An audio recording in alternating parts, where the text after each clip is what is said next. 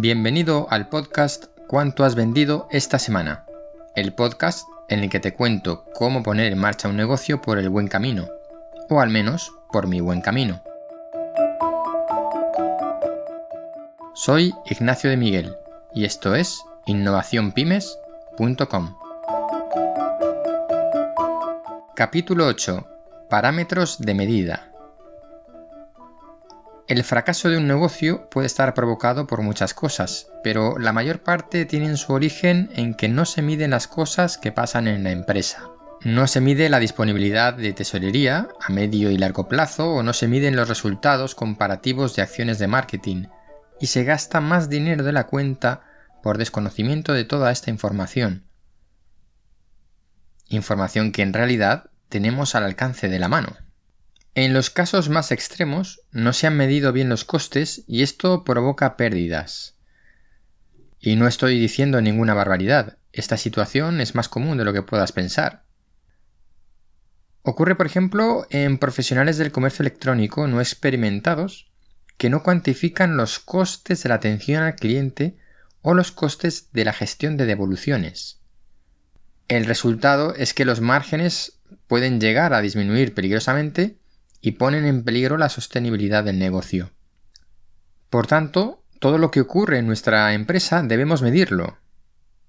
Pero claro, ¿qué medimos? No vamos a acumular datos a lo loco. Medir no es acumular datos. Medir es recoger datos selectivamente y analizarlos para obtener conclusiones. Antes de ponerte a medir, tienes que definir los objetivos de lo que quieres conseguir.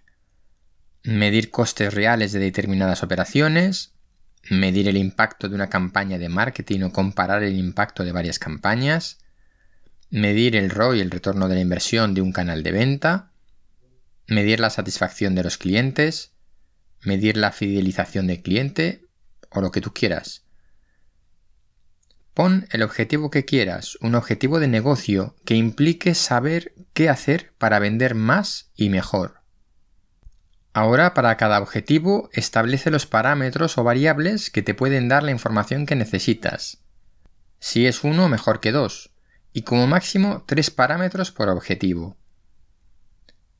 Una vez que tenemos los parámetros, estos hay que convertirlos en cuantitativos si no lo son, o definir unos parámetros alternativos cuantitativos que nos permitan conocer la información que necesitamos. Cuando ya tienes todo esto, lo siguiente es marcar los tiempos de medida, los momentos en los que vas a medir. Resumiendo los pasos. 1. Definir objetivos. 2. Establecer parámetros que debemos conocer para conseguir esos objetivos.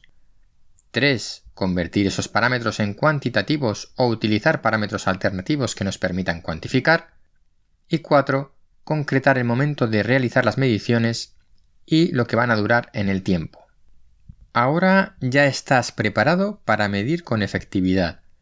Tan solo te queda un último paso, implementar los medios para realizar las mediciones.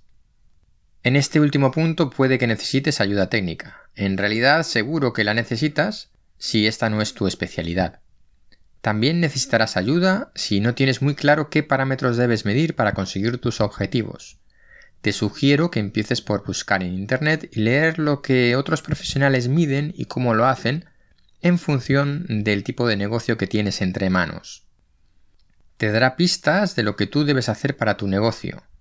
Pero recuerda que hay pocos negocios iguales, así que no intentes copiar lo que hacen otros. Diseña tu propio sistema de mediciones y evolucionalo con el tiempo para mejorarlo poco a poco.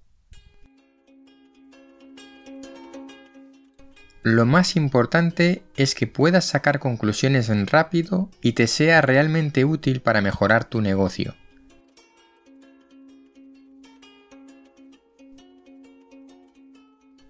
Hasta aquí el capítulo de hoy sobre parámetros de medida en los negocios, de la serie ¿Cuánto has vendido esta semana? Soy Ignacio de Miguel y esto es innovacionpymes.com. Mis datos de contacto en la web por si quieres contarme algo sobre tu negocio. Hasta la semana que viene que hablaré de poner precio a las cosas.